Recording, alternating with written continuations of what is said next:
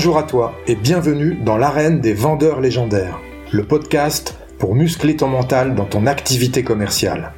Je suis Marc Robert, fondateur d'Optimus Academy, accompagnement de la performance commerciale. On va aborder l'approche mentale de la vente pour développer les compétences nécessaires et pour prendre du plaisir dans cette activité. Comme dans le sport, ce sont tous les aspects psychologiques qu'il conviendra d'optimiser pour atteindre et maintenir l'état idéal de performance. Je t'invite à t'abonner, à partager et surtout à noter 5 sur 5 ce podcast pour le faire connaître à tous ceux qui veulent développer leur plein potentiel dans la vente. Tu peux aussi rejoindre la communauté Optimus Academy en t'inscrivant à la newsletter que tu recevras tous les jeudis dans ta boîte mail et où je te partagerai mes conseils pour faire de ton mental la forteresse de ta réussite commerciale. Si tu veux obtenir des résultats que tu n'as jamais eus, tu dois être prêt à faire des choses que tu n'as jamais faites. Tu es prêt? Alors c'est parti.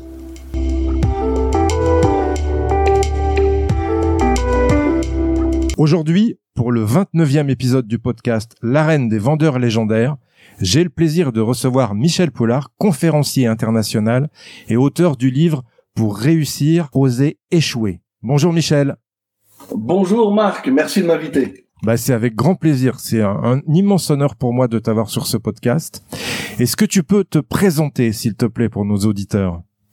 Eh bien, écoute, je suis Michel Poulard, ça tu viens de le dire. Je suis, euh, j'ai la vente euh, dans les veines parce qu'une majeure partie de ma vie euh, de salarié, j'ai été euh, commercial, commercial vendeur, cadre commercial, principalement en Hollande ou pour des entreprises néerlandaises, parce que dans une première partie de vie, j'ai vécu en Hollande et donc j'ai travaillé pour pas mal d'entreprises néerlandaises euh, tantôt dans, dans l'industrie pétrochimique portuaire et au final pendant près de 20 ans pour euh, une entreprise de distribution euh, d'import et d'export en pneumatique. et quand tu fais 20 ans de commerce, ben, comme, je te dis, hein, ça coule dans mes veines. Et maintenant, depuis depuis maintenant 8 ans, je suis entrepreneur conférencier, donc je vis de conférences, je fais des conférences de motivation en entreprise, euh, où je parle principalement d'optimisme. On aura l'occasion d'en parler tout à l'heure parce que l'optimisme, c'est une des qualités qu'on doit avoir pour mieux vendre. Euh, et euh, je fais également une conférence euh, dans laquelle je parle de vente, mais comment vendre sans vendre, et euh, basé principalement sur euh, mes propres observations, ma propre expérience, et certainement pas sur ce qui est appris dans des écoles. Voilà. Est-ce que est-ce que ça te va Ah, c'est très bien. Euh, justement, tiens, ça, ça m'interpelle. Comment tu as switché du métier de commercial au, métier de conférencier? Qu'est-ce qui t'a amené à faire ça?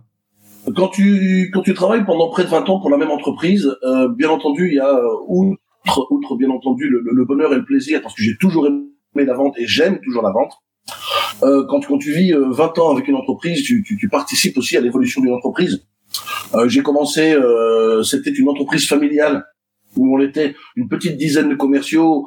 20 ans plus tard, on était une trentaine de commerciaux. C'était devenu une multinationale, euh, leader sur le marché, euh, marché européen en tout cas. Euh, ce qu'il y a, c'est que euh, personnellement, je suis quelqu'un qui fonctionne avec un esprit de compétition, ça doit parler ça. Euh, et quand tu es pendant de nombreuses années le meilleur commercial de l'entreprise, de loin et de plusieurs millions d'écarts avec le deuxième, et que je n'ai pas de sentiment de compétition, qu'ensuite tu connais euh, tous les produits, tu connais les concurrents, tu connais les prix, euh, tu connais tous les clients, tu connais, tu connais tout sur le marché, tu connais tout au bout des doigts. Je suis arrivé à ce qu'on appelle aujourd'hui, hein, c'est un terme, un, un terme assez récent, un bore out, c'est-à-dire que j'ai commencé à m'ennuyer. Euh, j'étais en pilote automatique et beaucoup de gens m'ont dit bah écoute Michel c'est très bien vas-y comme ça jusqu'à ta retraite euh, sauf que moi euh, je ne fonctionne pas comme ça j'ai besoin de m'éclater j'ai besoin de donner du sens à ce que je fais oui j'aurais pu faire ça jusqu'à ma retraite euh, mais euh, l'ennui d'être toujours le meilleur, ça peut paraître étrange, mais c'est l'ennui d'être toujours le meilleur et trop facilement euh, a fait que j'ai voulu changer de voie. Euh, j'ai pu j'aurais pu travailler aussi à la concurrence, mais ça ne m'intéressait pas parce que la relation que j'avais avec eux en 20 ans n'était pas favorable pour un épanouissement. Et donc euh, tu ne t'arrêtes pas du jour au lendemain parce qu'effectivement quand tu arrives à ce niveau-là, tu as des salaires de dingue et tu te rends compte très vite que tu peux devenir prisonnier de ton salaire. Euh, tu te rends compte que pour avoir ce salaire-là, et quand tu recommences, ben ça demande un investissement de dingue. Euh, donc c'était, c'était, ça, ça, pesait dans la balance dans le changement que je voulais opérer. Euh, et dans cette quête de moi-même, dans cette quête de, de, de plein de choses d'ailleurs, je suis tombé sur un, dans un monde que je ne connaissais pas c'est le monde du développement personnel. Et en regardant un petit peu le monde du développement personnel, je suis arrivé sur le monde du coaching que je ne connaissais pas non plus. En feuilletant, en, passant de page en page sur Internet, je suis arrivé sur sur une conférence d'Anthony Robbins que certains connaissent peut-être, hein, ce fameux grand gourou américain. Et quand j'ai regardé euh, Anthony Robbins, je me suis dit waouh, ça, c'est ce que je veux faire et je pense que je peux et c'était pas prétentieux enfin si un petit peu quand même. C'était un peu prétentieux de ma part à ce moment-là. Mais tu sais à un moment donné tu dois avoir un waouh dans la tête pour pouvoir faire quelque chose d'extraordinaire. Euh, j'ai fait pendant des années du théâtre donc la scène ne me faisait pas peur. Euh, j'ai toujours été euh, toute ma vie même depuis l'école primaire une locomotive qui entraînait toujours les autres et je me suis dit et pourquoi pas? Et de là, j'ai commencé à écrire une première conférence, à en donner une, puis deux, puis trois, jusqu'à effectivement gagner suffisamment d'argent que pour donner ma démission et euh, vivre de ce métier. Voilà comment ça s'est passé. D'accord. Donc tu as eu l'audace d'oser, c'est ça? Ah ben ça c'est euh, l'audace, oui, c'est une énorme prise de risque. Hein. Euh, passer de salarié déjà à entrepreneur, c'est une énorme prise de risque. Et puis par rapport à un salaire, à un niveau de salaire que tu avais, et puis pouvoir t'assurer que tu puisses continuer à avoir ce train de vie, ben, en fait c'est bourré de risques. Il y a à chaque moment une prise de risque, mais voilà, j'ai l'habitude. D'accord, excellent. Maintenant, tu es conférencier international. Tu es pas, tu fais pas que des conférences en France, je crois, parce que tu parles quatre langues, me semble-t-il. Euh, alors, j'en parle trois très bien. Une quatrième, bon, je pourrais pas faire une conférence avec ça, mais euh, j'en parle trois euh, très couramment, comme une langue maternelle. Hein, le français, bien entendu, l'anglais et le néerlandais, forcément. Et je baragouine de l'italien, mais de touriste, pas assez pour faire une conférence. D'accord. ok. Euh, comment tu en es arrivé finalement au métier de vendeur au départ? Est-ce que c'était euh, suite à tes études ou c'est euh, un parcours de vie qui t'a amené au métier de vendeur? On est plus sur un parcours de vie. Euh, ma scolarité, je l'ai faite dans une école d'art, donc j'étais voué à être artiste. Donc c'est ce qui fait que je suis encore un petit peu artiste dans ce que dans ce que je fais. Ça se retrouve dans quelques-unes de mes réalisations. Euh, mon père m'a dit "Écoute, c'est bien beau d'être artiste, mais moi je vais te mettre dans une autre école." Et j'ai terminé ma scolarité dans une école euh, où j'ai fait de la mécanique appliquée. Donc euh, je devais devenir, j'étais voué à être ingénieur en mécanique. Et finalement, quand je suis arrivé dans le monde euh, dans le monde de euh, du travail. Le premier job qui, euh, qui s'est présenté à moi, c'était euh, dans la vente. mais j'ai pris le premier qui arrivait parce que je voulais bosser et, et j'y suis resté. Et j'ai pris j'ai pris énormément de, de, de, plaisir à faire ça. Ce qu'il faut savoir, c'est que j'ai pas forcément commencé avec le plus simple. J'ai commencé par du porte-à-porte et du contacting dans les rues et faire, faire, face aux objections, c'est directement dans le bain. Ma, ma carrière de, de, de commercial, de vendeur, a commencé par euh, beaucoup de portes fermées et beaucoup de gens qui te disent non, ça m'intéresse pas. D'accord, ok. Intéressant comme euh, donc euh, habituellement enfin moi j'ai croisé beaucoup de, commerciaux qui sont là par défaut. Toi tu as démarré quelque part par défaut si je comprends bien, mais tu as pris beaucoup de plaisir. C'est devenu quelque chose qui t'a passionné. Absolument. Bon, déjà, ça fait partie de mon mode de fonctionnement. Si j'ai pas de plaisir, ça dure pas longtemps. Donc, j'ai besoin d'avoir du plaisir dans ce que je fais. Euh, je n'arrive pas, en tout cas, c'est pas dans ma mécanique, je n'arrive pas à donner du sens juste à un salaire. Si je m'ennuie profondément, euh, le salaire, ce sera pas tout et je ferai tout pour euh, ou pour changer euh, d'endroit. Euh, en revanche, je suis aussi quelqu'un qui est capable de changer mon mental euh, si j'ai pas le choix, je suis capable de trouver des plaisirs dans ce que je fais pour pouvoir résister. Euh, comme je sais que j'ai besoin de prendre du plaisir dans ce que je fais, s'il n'y en a pas, j'en crée.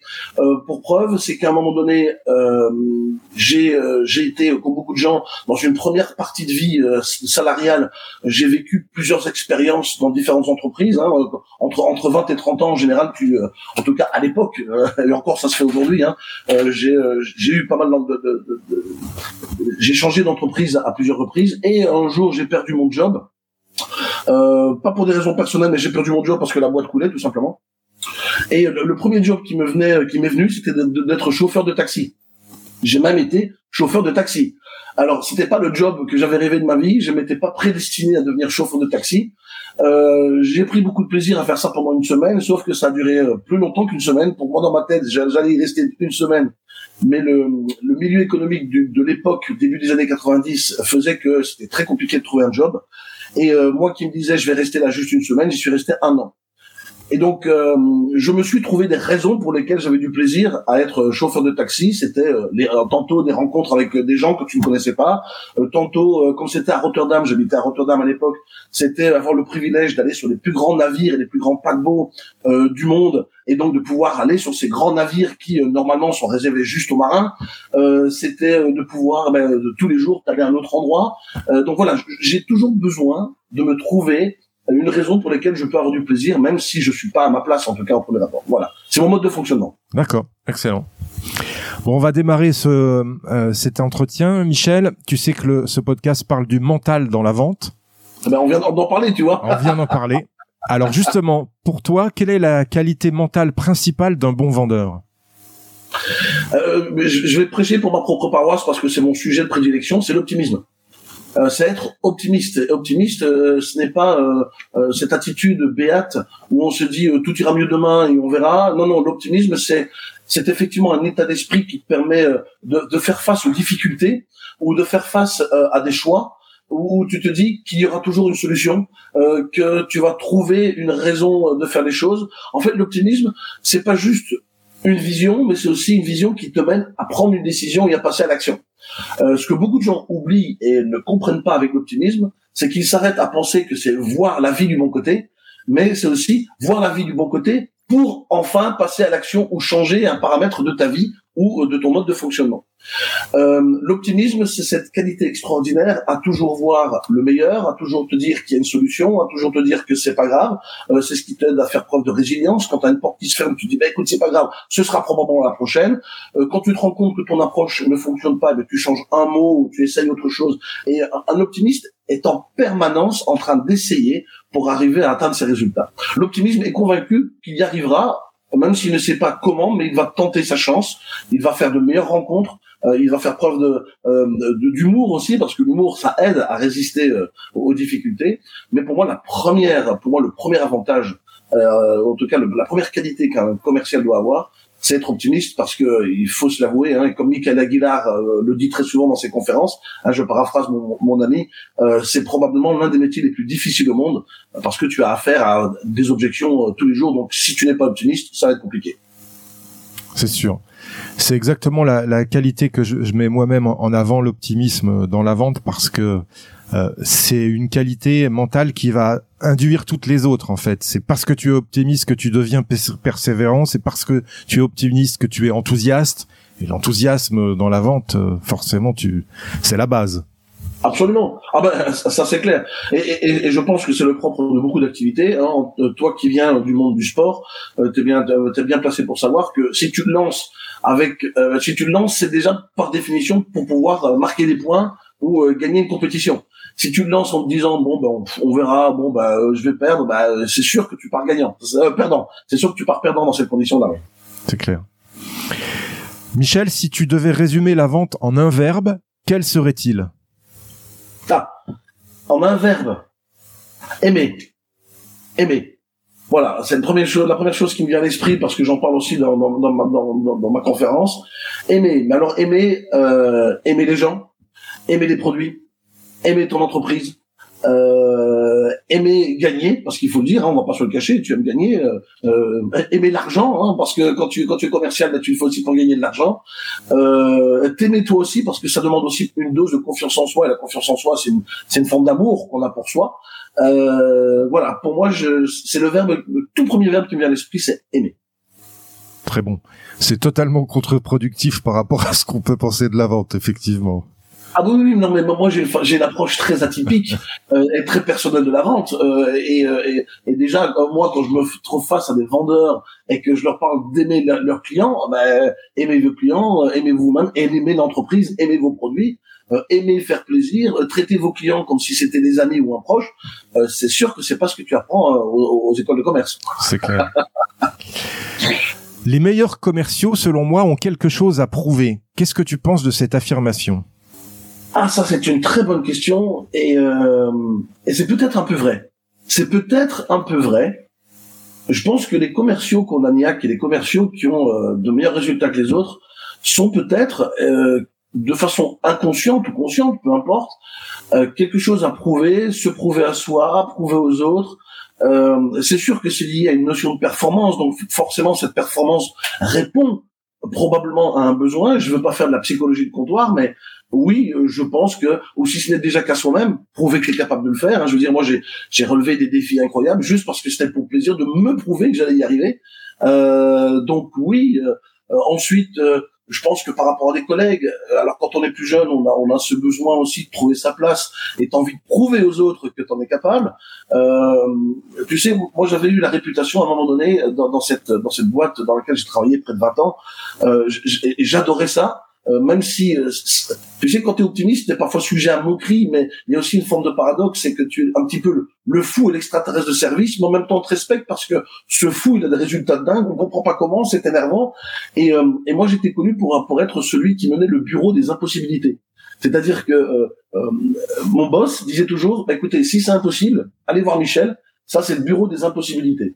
Euh, donc voilà, je pense que euh, et forcément quand tu quand tu as cette étiquette sur le front, bah, tu ne veux faire qu'une chose, c'est être digne de ce, de, ce titre. Donc oui, je pense que quelque part, consciemment et inconsciemment, euh, c'est quelque chose qui nous, qui nous dirige, oui. D'accord. Quelle est ta vision, euh, Michel, du métier commercial en 2022 euh, avec les, ces métiers qui changent, et je ne parle pas que de métier commercial, hein, c'est, euh, tous les métiers changent, tous nos notre univers change. Il y, a, y, a, y, a, y a 30 ans, quand Internet euh, a, est né, euh, enfin Internet était né bien avant, mais quand ça s'est démocratisé, et surtout il y a 25 ans, ça, ça a changé la face du monde. Euh, face à, à, ces changements, on peut, faire face à, à deux, deux comportements différents. C'est le comportement de la peur, c'est-à-dire qu'on a peur du changement, et on a peur du monde qui arrive, et ça c'est c'est ce qu'on voit beaucoup autour de nous, ou euh, l'opportunité. Euh, face à une difficulté, c'est l'opportunité. C'est à nouveau, c'est vraiment un état d'esprit très optimiste. Euh, je rencontre beaucoup d'entreprises euh, et beaucoup de commerciaux qui ont peur de l'avenir, peur de leur job, peur de ne plus être utile, peur de ne plus euh, de, de, ne plus être nécessaire. Euh, c'est vrai, grâce à ou à cause d'Internet, nos clients ont changé. Aujourd'hui, ils arrivent, ils connaissent le produit parfois mieux que toi, euh, donc tu, tu n'es plus là pour conseiller, mais j'ai envie de dire, oui, je pense que le, le, métier de, de, vendeur a un bel avenir devant lui dans la mesure où on favorise cette fois-ci les liens humains. Les liens humains, et c'est ce qui, euh, pour moi, existe depuis toujours, si tu crées un lien humain, si tu es là pour ton client, si tu es là réellement pour l'aider, si tu es là pour le soutenir, pour répondre à ses questions qu'Internet n'a pas pu répondre, si tu es là pour lui offrir un service après-vente de euh, de dingue, euh, si tu es là vraiment parce que tu aimes le client, c'est là où on peut faire la différence. Je pense que le commercial d'aujourd'hui peut avoir un rôle de pédagogue qu'on ne peut pas avoir sur Internet, un rôle d'accompagnement qu'on ne peut pas avoir sur Internet, et il existe encore une myriade de métiers liés à la vente qui sont liés aussi à la personnalisation d'une approche, d'un produit, euh, et qu'Internet ne peut pas ne peut pas remplacer à ce jour. Donc oui, euh, le métier de la vente a un bel avenir devant lui pour ceux qui accepte de s'insérer dans le monde et de son fonctionnement d'aujourd'hui. D'accord. Ok. Quels sont d'ailleurs à ce sujet les fondamentaux du métier commercial selon toi? Les fondamentaux du métier euh, commercial. Euh, c'est intéressant parce que j'ai l'impression d'avoir dans les autres questions y avoir répondu. euh, ben, pour moi, les fondamentaux, c'est l'envie, l'envie d'avoir envie et d'avoir envie de, de, de, servir le client. Je, la notion de service, pour moi, est très important. Euh, l'envie euh, de changer quelque chose, peut-être, l'envie d'apporter du bonheur. Donc, pour moi, l'envie, c'est un fondamental dans, dans la vente. Euh, la quête de performance, parce qu'on on va pas se le cacher, un commercial qui n'a pas envie d'avoir de, des scores extraordinaires sera toujours un mauvais commercial. Euh, je pense que le point commun de, tous les commerciaux, c'est cet esprit de compétition.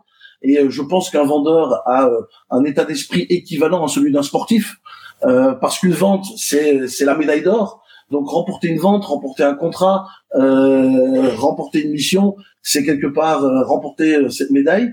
Donc il faut avoir cet esprit de compétition, cet esprit gagnant, euh, je pense que c'est un fondamental. Euh, au même titre que je disais tout à l'heure, un sportif de haut niveau ne se lance pas dans une compétition s'il n'est pas au moins quelque part convaincu qu'il peut gagner. Euh, et j'ai envie de dire, c'est la même chose pour un commercial. Ensuite, je pense que le commercial euh, doit aussi aimer la notion de récompense. La récompense qui se traduit ici par l'argent. Là, je parle de quelque chose qui peut être moins évident en France. On en parle librement, librement dans les pays anglo-saxons, dans les pays du nord de l'Europe mais je pense qu'un commercial euh, doit aussi aimer l'argent. Hein, on va pas se le cacher, on va pas se mentir. Un commercial qui, qui a son salaire et qui en plus a un bonus euh, derrière chaque vente, euh, des primes derrière euh, au bout de chaque mois ou de, chaque trimestre. Bien entendu que c'est un moteur, donc il faut aimer ça. Euh, j'ai jamais entendu un commercial à succès qui m'a dit moi l'argent je m'en fous. ça n'existe pas, on va pas se le cacher. Donc voilà. Et puis aussi le besoin de de s'intégrer dans un monde qui change en permanence et de toujours se remettre en question, ça c'est important, parce que ce qui fonctionnait hier ne fonctionne peut-être pas aujourd'hui, ne fonctionnera peut-être pas demain. C'est aussi être capable de se remettre en question et de se dire, ok, aujourd'hui quelque chose ne fonctionne plus. Est-ce que je suis capable de me remettre en question ou mes techniques en question ou de me former pour pouvoir continuer à vendre dans les jours qui viennent ou dans les années qui viennent? D'accord. Ok.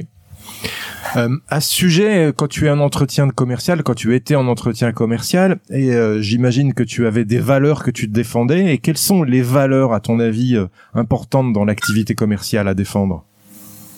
Euh, Trois. Trois en, principe. En, principe je, rappelle à nos auditeurs que je n'avais pas connaissance de tes questions, donc je, mais, mais trois qui me viennent spontanément à l'esprit, c'est la valeur d'honnêteté la valeur d'honnêteté, euh, parce que j'ai rencontré et on m'a même appris à être malhonnête avec le client, à mentir au client, que ce soit sur le produit ou sur un délai de livraison, un produit qui n'est pas parti, et on fait croire que c'est DPD ou Chronopost qui est en retard et c'est faux.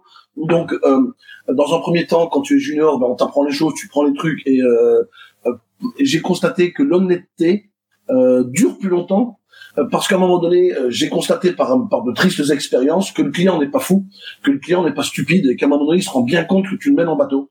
Euh, et qui supporte ça? Personne ne supporte ça. Et euh, je me suis rendu compte que l'honnêteté, être franc avec le client, euh, ça n'enlève rien à la colère ou la, ou la déception du client. Il sera déçu, il sera peut-être en colère, mais il saura une chose, c'est que tu es quelqu'un digne de confiance et qu'il aura plutôt tendance à être loyal.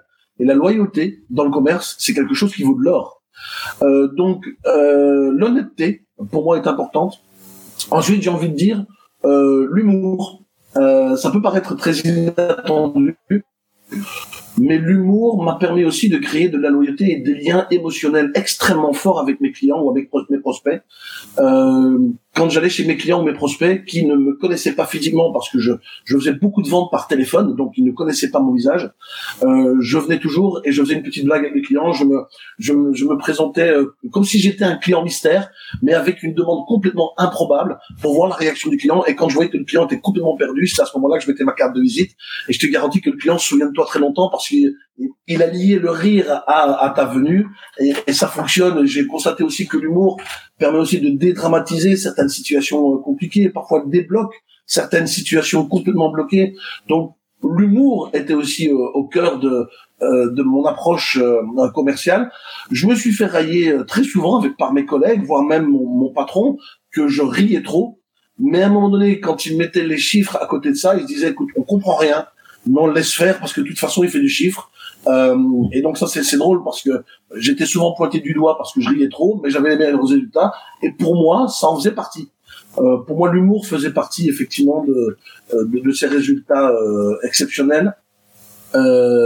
Et j'ai envie de dire aussi la réactivité, être capable d'être réactif. Et ça, c'est quelque chose qui me manque en France par rapport à la vente je pense que les Néerlandais sont des grands enseignants. J'ai appris beaucoup, beaucoup avec les Néerlandais. Hein. Ce sont de très, très grands commerciaux. On les rencontre dans les quatre coins du monde. C'est un tout petit pays, mais ils sont présents dans le monde entier. Pourquoi? Parce qu'ils ont un sens de la vente extrêmement aigu. Et je suis très, très heureux d'avoir appris la vente avec eux. Euh, et s'il y a une notion qu'ils ont euh, chez les Néerlandais, c'est la réactivité. Euh, je rencontre trop de commerciaux qui te répondent parfois une semaine plus tard, voire pas du tout.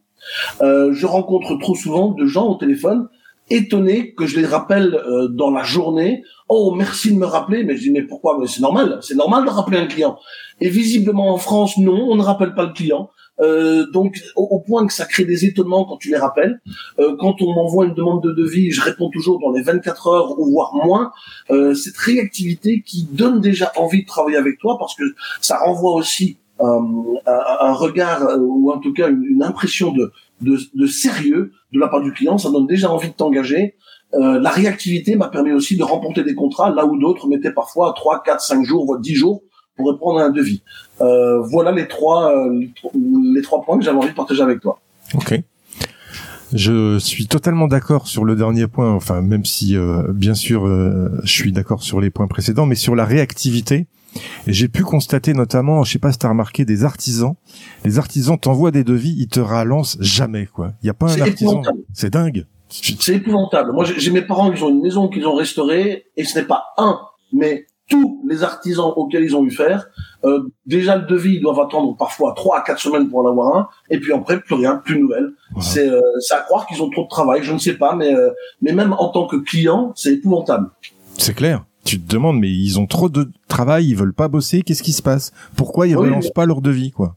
Et ça te bloque tes projets à toi, ah ça te bloque tes projets quoi. Ça veut dire qu'il y a peut-être un business là-dedans. Ça veut dire qu'il y a de l'argent qui dort chez les artisans, hein, de toute ben, façon. voilà. Donc, artisans qui nous écoutez, il y a quelque chose à faire. et surtout artisans qui débutent leur carrière, je pense que vous avez tout à gagner dans la réactivité, tout. C'est clair. Ok, quelle est la discipline, euh, Michel, avec laquelle tu transiges pas dans ton activité commerciale? Alors, euh, là, bah, à nouveau, je pense que la, la, tout ce qui est lié effectivement à cette réactivité euh, est, très importante.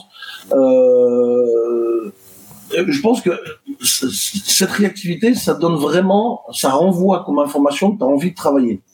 Et, quand tu es client et que tu vois quelqu'un qui a envie de travailler, qui a envie de travailler avec toi, ça donne envie aussi au client. Donc l'envie, c'est comme l'enthousiasme, c'est comme le, le rire, c'est quelque chose de contagieux. Ça se voit, ça se sent. Euh, oui, j'ai peut-être l'impression de dire deux fois la même chose, mais mais c'est lié euh, au fond. Euh, cette discipline, la discipline effectivement de la de la réactivité. Et j'ajouterais probablement une fois que tu as que le client fait savoir qu'il veut travailler avec toi, c'est une nouvelle discipline à laquelle je n'ai pas encore euh, répondu, mais qui me permet de parler de l'écoute. C'est l'écoute. pour moi, la vente, c'est pas avoir du bagou. je ne supporte pas ces vendeurs qui ne font que parler euh, je supporte pas, et je pense que c'est beaucoup de gens comme ça, je supporte pas ces vendeurs qui, euh, tu as l'impression qu'ils veulent quelque chose, c'est de te vendre absolument, mais euh, on t'a pas écouté. et moi, j'enseigne aujourd'hui par expérience que j'ai passé plus de temps à écouter le client qu'à parler moi-même. Et c'est dans l'écoute que tu découvres ce que le client a besoin. C'est à toi en tant que commercial à vendre en posant des questions à ton client. Et parfois même des questions qui n'ont rien à voir avec la vente. parfois c'est juste voilà, est-ce que tu as des enfants? Quel âge ont-ils? Euh, t'intéresser au client. Euh, ça va créer aussi un lien émotionnel, mais il faut t'intéresser sincèrement. Il faut pas le faire comme étant une technique de vente, sinon tu vas te tromper. Il faut le faire parce que tu t'intéresses et tu aimes le client, comme j'ai dit tout à l'heure. Euh, et ensuite, tu écoutes. Tu écoutes et puis tu vas découvrir euh, dans ce que dit ton client quel, quel, est son mode de fonctionnement, quels sont ses besoins. j'ai vendu des pneus. voilà un petit peu comment se traduit dans, concrètement dans mon modèle de, de commercial que j'adoptais c'est quand j'allais voir un client, euh, quand tu vends des pneus, tu as toujours affaire à des gens qui ont des garages. Donc qui dit garage dit pont. Et ce que je faisais, c'est euh, tout à l'heure je te disais que j'allais voir le client, mais avant d'aller voir le client, j'allais voir aussi son garage. Je faisais le client et euh, j'allais alimenter l'information parce que quand tu poses des questions, tu vas avoir plein d'informations qui vont venir. Et c'est ces informations-là qui vont t'aider à faire une vente ciblée au laser. j'allais voir combien de ponts il y avait en fonction des ponts, ben, je voyais un petit peu la, la puissance, en tout cas la, puissance économique que pouvait avoir un client. Euh, je regardais euh, combien de pneus il avait à l'exposition. Je regardais quelles étaient les marques qu'il achetait. Ça me permettait de voir où il achetait. Euh, je regardais la quantité de pneus qu'il avait. Ça me permettait aussi d'avoir une idée de, de son pouvoir d'achat. Euh, donc, euh, ça me permet aussi de comprendre les prix qu'il avait. Donc, au fond, avant d'avoir vu même le prospect ou le client, j'avais déjà fait un profil de quel type de client j'allais avoir à faire, quel type de marque. Donc je savais qu'il fallait pas que je parle de Goodyear puisqu'il vendait des Pirelli. Donc je savais déjà qu'il fallait que je parle de Pirelli. Donc j'allais pouvoir déjà orienter mon discours sur une marque en particulier. Donc je rentrais déjà gagnant. Et ensuite, eh bien, je posais des questions aux clients combien de pneus à l'année tu vends, euh, euh quelles, quelles, sont euh, quelles sont tes marques favorites, euh, pourquoi tu as choisi cette marque, raconte-moi un petit peu ton histoire. Tiens, ça fait combien d'années que tu es là? Et aujourd'hui pourquoi tu es devenu l'homme que tu es devenu? C'est des questions qui peuvent paraître vraiment hors propos, mais non, pour moi elles sont tout à fait appropriées. Le fait de savoir comment fonctionne un client, pourquoi il est là, quelle est ta passion, et au fond euh, en étant resté avec un client une demi-heure, trois quarts d'heure, je restais jamais plus d'une heure parce que j'estime qu'un rendez-vous qui dure plus d'une heure n'est pas un rendez-vous efficace. Euh, J'ai vu des commerciaux qui pouvaient rester trois heures chez un client. Euh, je, je n'ai jamais compris le principe. Euh, eh bien, j'avais suffisamment d'informations pour lui dire écoute, maintenant je sais de ce dont tu as besoin, euh, je sais euh, comment orienter mon devis. Et le lendemain, le client recevait un devis, mais je l'avais écouté. Donc l'écoute, l'écoute pour moi est extrêmement importante. Ok. Qu'est-ce que c'est pour toi, Michel, la définition d'une vente parfaite euh, Alors, la vente parfaite, c'est euh, euh, c'est une combinaison de différents facteurs. Ben, la vente parfaite, déjà, c'est d'avoir fait la vente, donc déjà un premier bon point. Ensuite, pour moi, un, facteur qui est important, c'est que le client est content d'avoir fait cet achat, hein, parce que euh, ça peut paraître étrange, mais c'est une réalité. Tu as parfois un client qui achète, mais il n'est pas content d'avoir acheté. C'est-à-dire qu'il est parfois contraint d'acheter un produit, mais il n'est pas content, ou il n'est pas, euh, voilà, il n'est pas, il n'est pas à ou il n'est pas, il n'est pas convaincu que ce qui se passe est bon. Et ça, c'est pas parfait. La vente parfaite, donc c'est le client est satisfait au point de te remercier. Donc, euh, si le client te dit merci, ben, tu as tout gagné. Donc, non seulement il paye, mais en plus il te dit merci. euh, et puis il y a cette vente parfaite mais qui crée aussi un, un secret, un, sacré euh, euh, degré de satisfaction. Une vente parfaite procure de la satisfaction et c'est aussi quelque chose de, personnel. Il faut que tu alimentes la satisfaction. Il faut que tu sois heureux d'avoir vendu. Et puis derrière cette vente parfaite qui, qui permet peut-être, si tu es payé à la com, d'avoir une com. voilà. Mais pour moi, la vente parfaite, c'est la vente, client satisfait, qui te procure ensuite à toi la satisfaction. Justement, ça fait sens avec la prochaine question. Est-ce que tu as une petite victoire que tu t'accordes et qui rebooste ta confiance en toi? Ben, en, fait, chaque vente est une petite victoire. Donc, euh, et, je, je te remercie d'utiliser le mot petit parce qu'on pourrait tenter de penser aux grandes victoires, aux grands contrats. Oui, bien sûr, ils sont importants, mais à un moment donné, on a besoin d'alimenter, comme tu le dis très justement, cette confiance en soi. Chaque vente alimente la confiance, hein, surtout face à, à, à toutes les non-ventes, à, à, tous les échecs auxquels on fait face, à toutes les portes fermées ou tous les refus. Euh, faire une vente est à chaque fois un succès. Et, euh, et quand tu arrives surtout, et là ça c'est un degré de satisfaction euh, assez élevé, quand en plus la vente euh, a abouti grâce à tes propres qualités, à ton écoute, à ton envie, euh, au mot juste que tu as pu utiliser, où tu sais que tu as orienté le client et que le client te remercie, waouh, c'est génial. Donc euh, euh oui, pour, pour moi, tout ça à nouveau euh, est lié. Ok. Est-ce que tu as une opportunité que tu as su saisir dans ton parcours commercial et qui a changé ta vie? Une opportunité que j'ai su saisir euh, tellement là, c'est compliqué parce que euh, ma, ma, vie commerciale est ponctuée de, de, de centaines d'opportunités parce que ça ça fait c'est le propre aussi de, de, des personnalités optimistes c'est qu'ils voient en tout une opportunité même dans le pire donc euh, je vais j'ai du mal à, à t'en donner un en particulier parce que c'est comme c'est mon mode de fonctionnement ma vie est jonchée d'opportunités euh, où, tantôt je les ai créés, ou tantôt j'ai su les prendre, ou tantôt j'ai fait preuve d'audace, ou tantôt j'ai pris des risques. Parce que ça aussi, c'est euh, c'est la spécificité des optimistes, c'est qu'ils prennent plus de risques que les autres. Euh, ce qu'il faut aussi qu'en face, il y a aussi plus d'échecs que les autres. Hein. Euh, mais comme il est optimiste, il considère l'échec comme étant une étape incontournable du succès, donc tout va bien pour l'optimiste. donc, un en particulier, ah, je, vais avoir du mal à t'en dire parce que justement, je fonctionne en, en mode opportunité et, et, et changement, je les provoque. J'ai envie de dire, c'est euh, ouais, c'est l'histoire de ma vie en fait. Donc c'est compliqué d'en choisir un. Moi je comprends, c'est une excellente réponse. C'est la somme des opportunités qui a fait que tu en es là aujourd'hui. Euh, c'est ça, c'est tantôt je sais les provoquer ou tantôt je sais les voir, là où d'autres pourraient avoir peur, ben j'y vais quand même parce que je vois une infime possibilité de faire quelque chose d'extraordinaire, parce que ça aussi, ça, et là on, est aussi dans, dans cette notion de mental, c'est avoir une vision. Et, et si t'as pas la vision, euh, c'est compliqué d'y arriver. Et donc si déjà tu te fais la vision que qu'une difficulté pourrait devenir une opportunité, sans la vision tu ne lances pas. Eh bien l'optimiste, il est capable de se créer une vision autour de attends, là en ce moment on, on, vit on, vit un problème, mais punaise, attends, ça peut nous faire un truc de malade. Et si l'optimiste ne réagit pas comme ça, il n'y a pas d'opportunité. Et, donc c'est mon mode de fonctionnement et c'est tout le temps comme ça quoi. J'adore, je suis exactement comme toi. Mais par contre, effectivement, faut pas avoir peur de prendre des portes euh, ah ben, ça fait hein. du jeu.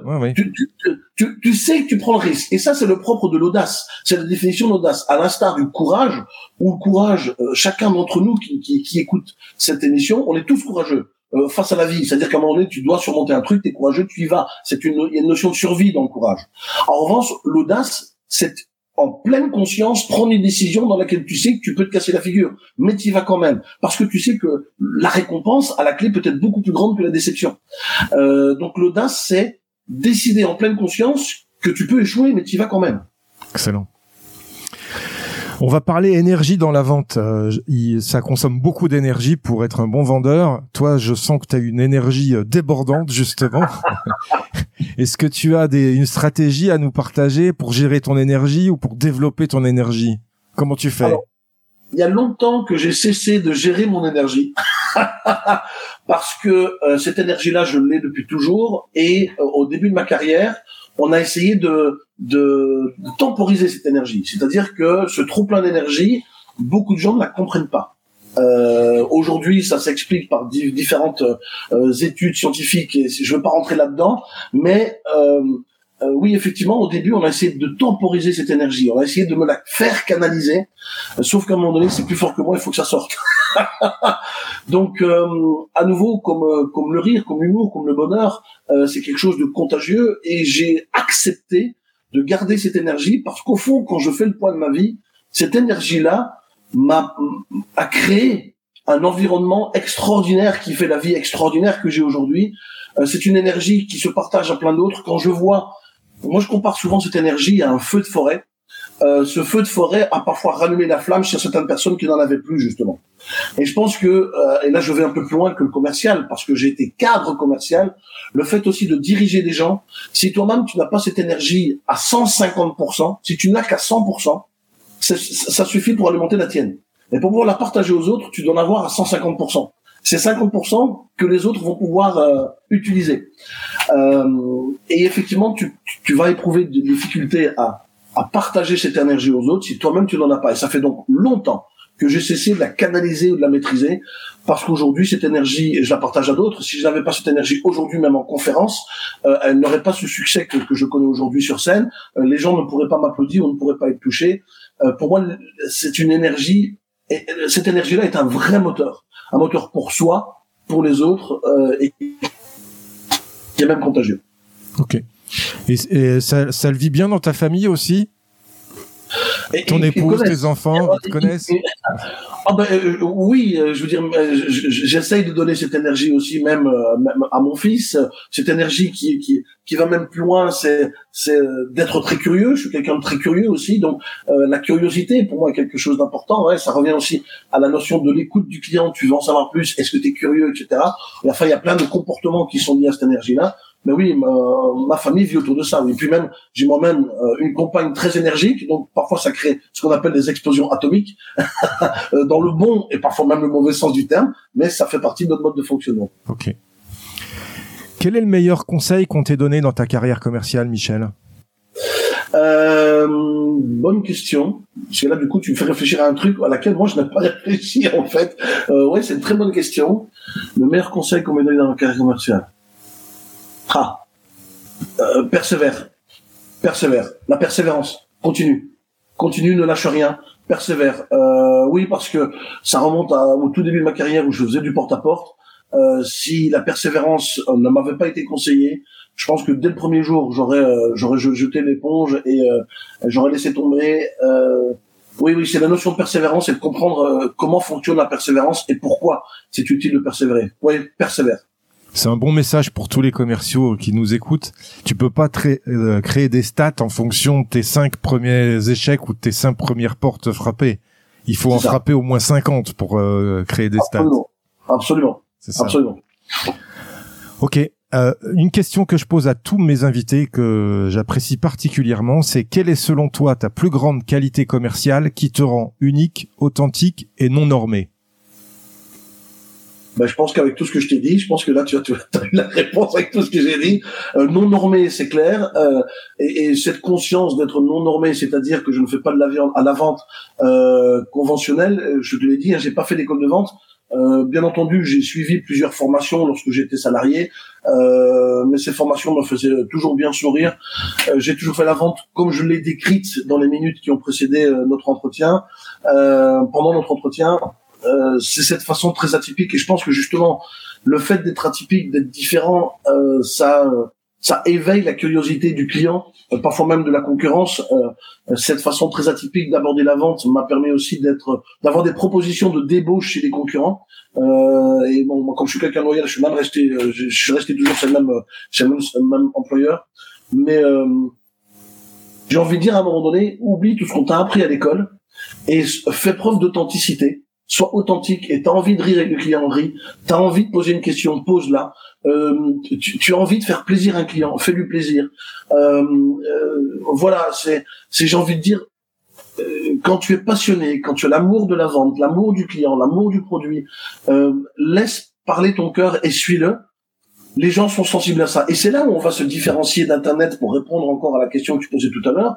C'est quelque chose, Internet c'est froid euh, oui, c'est efficace, bien sûr, mais c'est froid. Euh, et pour moi, la chaleur ne peut se donner que d'un cœur à un autre. Et euh, si tu es commercial et que tu te souviens que tu as un cœur, mais que la personne en face de toi en a un, ça peut paraître très très atypique ce que je dis là, mais ça fait partie de mon discours. Si tu peux parler de cœur à cœur à ton client, tu seras toujours gagnant par rapport à Internet. D'accord. Ça veut dire que selon ce que tu imagines, c'est euh, euh, on t'achète à toi parce que tu es optimiste, énergique et, euh, et que tu as de l'humour. Et c'est exactement ça. Marc, c'est exactement ça. Je, parce que en disant ça, je me suis, c'est immédiatement un flash qui me revient, c'est que j'ai des clients qui me demandaient quand je partais en vacances parce qu'ils ne voulaient que commander avec moi. Euh, J'avais d'autres collègues qui pouvaient le faire. Euh, C'était pas juste prendre la commande. Non, non on veut que la commande soit traitée par toi. On veut que c'est toi qui t'occupes de nous. Et, donc mes clients, euh, donc j'avais pris l'habitude, c'est d'envoyer un email à l'époque à mes clients. Je vais partir en vacances parce que euh, pas tous, mais beaucoup de mes clients euh, ne commandaient pas pour mes vacances parce qu'il ne voulait avoir affaire qu'à moi, ou euh, si euh, il m'arrivait, alors c'était très rare, mais s'il m'arrivait d'être en arrêt maladie, eh bien les clients disaient toujours on attend Michel. C'était frustrant pour mes collègues. Ah, on, m'a détesté pour ça aussi. Mais Michel, qu'est-ce que tu dis à tes clients pour qu'ils ne veuillent pas? Non, je ne dis rien, je fais. C'est pas la même chose. Euh, donc oui, en, posant cette question, tu m'as tu m'as ravivé ce souvenir. et moi, je trouve ça flatteur. Hein. Il, il, faut dire que quand tu as des clients qui te disent je ne veux commander qu'avec toi, on va pas se mentir, ça fait du bien à l'ego. Hein ça énerve les autres, par contre. Oui, oui, oui, oui, ça énerve les autres. Oui, je sais. Mais voilà, je, euh, tant pis. Ok. On va parler euh, gestion des émotions dans la vente puisque c'est quelque chose qui, qui vient entrer euh, en ligne euh, directe dans le, le, cycle de vente. gestion des émotions notamment pour la pression des, des objectifs et gestion des émotions pures dans la vente. Est-ce que tu as des stratégies à nous partager pour savoir bien gérer ces émotions? La gestion des émotions, c'est tout un sujet. Hein. C'est tout un sujet qui, qui fait même l'objet de, de, spécialisation de, de, certains, de certains experts. Euh, la première chose que j'ai envie de dire par rapport aux émotions, c'est quand les émotions arrivent, euh, accueille-les, accepte-les. Euh, et ça, c'est très important. Il ne faut certainement pas essayer de refouler une émotion qui arrive. Je pense qu'aujourd'hui, du haut de mes, de mes 51 ans, je pense que je peux parler avec une certaine expérience de gestion des émotions. Euh, il y a effectivement, si tu te laisses submerger par les émotions, tu vas perdre toute rationalité qui te permettra de prendre la bonne décision. Donc, accueille ces émotions, donne-toi le temps euh, de, de, l'identifier. Euh, J'ai envie de dire, les émotions sont là pour t'envoyer un message. Vois ça comme étant un message qui t'a envoyé. Et il peut être bon comme il peut être aussi toxique ce message, hein, parce que les émotions peuvent parfois nous faire faire des choses complètement stupides ou faire prendre des, décisions complètement euh, catastrophiques. Euh, mais c'est à un moment donné, une fois que l'émotion, tu l'as identifiée, c'est apprendre à, parler avec elle comme si c'était un ami. D'ailleurs, je te conseille d'être ami de tes émotions, même de la colère, ou même de la déception, euh, ou même de la frustration ou de la trahison.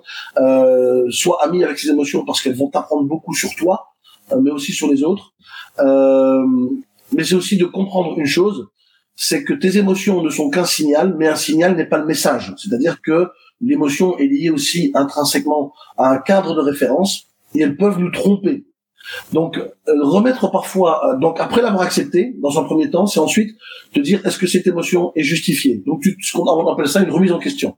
Voilà, remettre en question. Euh, est-ce que c'est justifié? Oui ou non euh, elle peut parfois être justifiée, soit honnête envers toi-même, utilise ça comme étant une opportunité d'apprentissage. D'apprentissage. Non, ok, pourquoi ce n'est pas justifié? Et donc tu vas créer ce qu'on appelle un dialogue interne, où tu vas négocier avec toi-même et tes émotions et te dire est-ce que cette émotion va me permettre d'avancer ou est-ce qu'elle va me tirer vers le bas? Et ça, c'est le propre de, de, mon expérience personnelle. C'est euh, pour moi gérer l'émotion, c'est apprendre aussi à négocier avec elle. Euh, quand bien même elle peut avoir raison, comment je négocie et je traite avec cette émotion qui va me permettre d'avancer et non pas de rentrer dans un blocage? Est-ce que c'est clair? Ah oui, oui, c'est clair, c'est clair.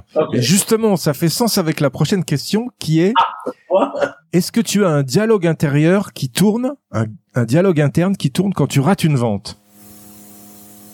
Oui, bah, le, dialogue interne est toujours euh, précédé par et eh merde! Parce que voilà hein, c'est eh ben, bon euh, voilà ceux qui nous écoutent excusez-moi mais c'est réellement ce qui vient. T'es jamais content de louper une vente.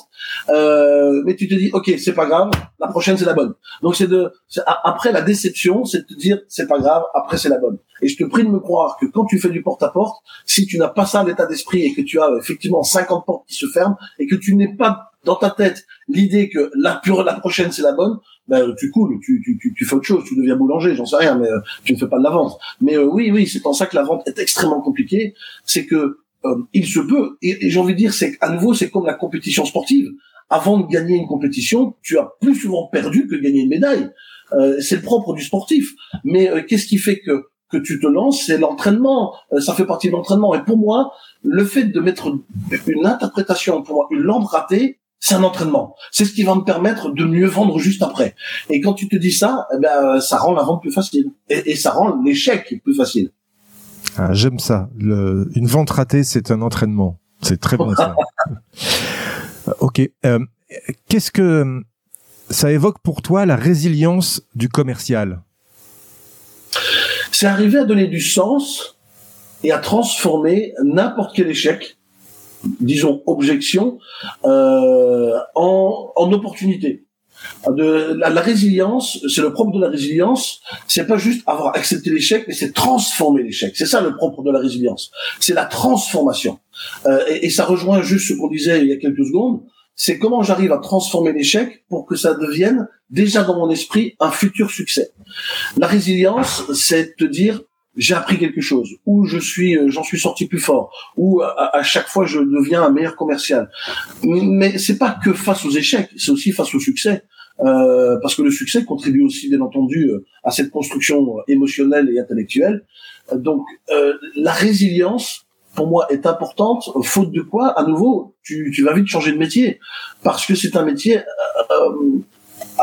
auquel tu fais face à beaucoup de déceptions, beaucoup de portes fermées, beaucoup de refus, beaucoup d'échecs, beaucoup de concurrence, beaucoup aussi, euh, c'est aussi quelque chose dont je disais tout à l'heure que j'étais euh, j'étais l'extraterrestre de service, bon, beaucoup de critiques, tu dois faire face à la critique, que ce soit interne, parce qu'on va pas se mentir, hein, même en interne, hein, voilà, on n'est pas des parce qu'on bosse ensemble que, tout le, monde est beau et gentil, mais la critique externe, j'ai fait face aussi à des euh, euh, à des rumeurs, à des critiques de la concurrence. La concurrence, quand elle est perdue et qui commence à mettre sur le marché des rumeurs euh, pour essayer de te, couler toi ta réputation ou tes produits, faut savoir faire face à ça. Donc la résilience, c'est euh, quelle est mon ma capacité à transformer l'échec en quelque chose de, de positif. D'accord. Ok. Qu'est-ce que tu crois vrai, Michel, qui va à l'opposé de ce que pense tout le monde? Ben, voilà, je, je, reviens sur cette notion de, de l'amour. Voilà, tu n'apprends pas ça à l'école. Si tu n'apprends pas ça à l'école, c'est parce que c'est pas mesurable ou c'est pas assez académique probablement. Mais, mais l'amour, l'amour qui, euh, qui crée ce lien avec le client, l'amour du client, l'amour du produit. Je, je me répète, mais, mais pour moi c'est atypique parce que tant que ça se sera pensé aux écoles, ce sera atypique. Euh, voilà, pour moi c'est important. Ok. Quel conseil donnerais-tu à ton ancien toi, jeune commercial? Euh, ne perds pas ton temps à essayer de, de faire plaisir aux autres. Euh, ne perds pas ton temps à euh, parce que lié à différentes blessures, je, faisais partie de ces gens qui ne disaient jamais non par peur du rejet. Donc j'aurais envie de dire euh, surmonte cette peur du rejet pour au plus vite devenir toi-même et ça m'aurait peut-être évité d'avoir un burn-out à 40 ans. Alors à 30 ans, pardon, à 30 ans. Donc voilà, surmonte cette peur-là et surmonte cette blessure-là, plus vite. Ok. Est-ce que tu as une punchline de vendeur légendaire à nous partager? Une punchline de alors une punchline de vendeur légendaire, t'es marrant toi. Euh... Alors là, euh, à nouveau, c'est à froid. Euh... très bonne question aussi. Le, problème, c'est que moi, je me fais la notion de la punchline, c'est la phrase qui tue. euh, J'ai pas de, phrase qui tue euh, comme ça qui me viennent à l'esprit, mais euh, Ouais, c'est peut-être c'est peut-être un proverbe américain qui dit à chaque fois que tu tombes, avant de te relever, te relever profites-en pour ramasser quelque chose. Ah, je connaissais pas, c'est excellent ça. C'est un proverbe américain que, que, que je cite euh, dans ma conférence, c'est à chaque chute, profites-en pour ramasser, ramasser, quelque chose. Ça veut dire que tu tombes pas inutilement, quelque voilà. part. Hein tu, tu, et si ça se trouve, tu tombes et tu tombes sur un billet, un, billet de 10 euros que t'aurais peut-être pas vu si t'étais pas tombé. Ok. Excellent. Bah, je te remercie, euh, Michel, pour cet échange et ce temps qu'on a passé ensemble. Mais c'est pas tout. complètement inattendu. Bah, tu vois. Mais c'est pas tout à fait fini. Il me reste, euh, comme dans le sport, tu sais, on finit toujours par un, les meilleures actions. Et on va faire un petit top 5. Donc c'est cinq questions rafales. L'idée c'est que tu répondes du tac au tac. Ok, on va essayer. Tu es prêt? C'est parti. Allez. Une citation qui t'inspire et qui peut inspirer les futurs vendeurs légendaires. Ils ont essayé de nous enterrer, mais ils ne savaient pas que nous étions des graines. Proverbe mexicain. Un livre ou un média à suivre pour devenir un vendeur légendaire. Oh, j'ai envie de dire toute la collection de livres de Michael Aguilar. Pour moi, c'est une référence. Un conseil pour rester au top de sa légende commerciale. Ne pas cesser de se, challenger. Une question à poser à son client qui gagne à tous les coups. Pourquoi tu fais ce métier? Une croyance limitante que tu as su briser. Je ne peux pas dire non. Excellente réponse du tac au tac, je te remercie. Avant de se dire au revoir, Michel, est-ce que tu as un invité à me recommander qui a su développer un mental fort dans son domaine commercial et qui pourrait inspirer nos auditeurs euh, et ça doit être force, euh, spécialement dans la vente ou tout simplement dans le mental un peu des deux, ça peut être. Oui, oui, pourquoi pas. Euh, je te conseille aussi Régis Rossi qui, qui maîtrise très bien euh, le, le, tout ce qui est domaine émotionnel, l'intelligence émotionnelle. Régis Rossi. D'accord, ok, je te remercie. Où on peut te retrouver, Michel, sur les réseaux, sur LinkedIn, sur ton site? Partout, c'est très simple. Tu, tu me googlises, tu mets Michel Poulart et euh, tous les réseaux. Euh, je suis quasiment présent partout, même sur TikTok aujourd'hui. J'ai une chaîne YouTube, TikTok, mon site internet, tu me trouves partout. LinkedIn, bien entendu. Ok. Bon, écoute, euh, je te remercie beaucoup pour cet échange. C'était très riche. Merci à toi, Marc. C'était un bon moment et merci de m'avoir surpris à tes questions. merci, Michel. À bientôt. Au revoir. bientôt. Merci à toi, cher auditeur, d'avoir suivi l'épisode jusqu'au bout. J'espère qu'il t'a plu, que tu as appris des choses et surtout que tu vas pouvoir les implémenter dans ton activité pour améliorer tes résultats. Pense bien à noter 5 sur 5 ce podcast sur ta plateforme d'écoute et à le partager. Je te dis à bientôt pour le prochain épisode. Mentalement fort. We'll be back.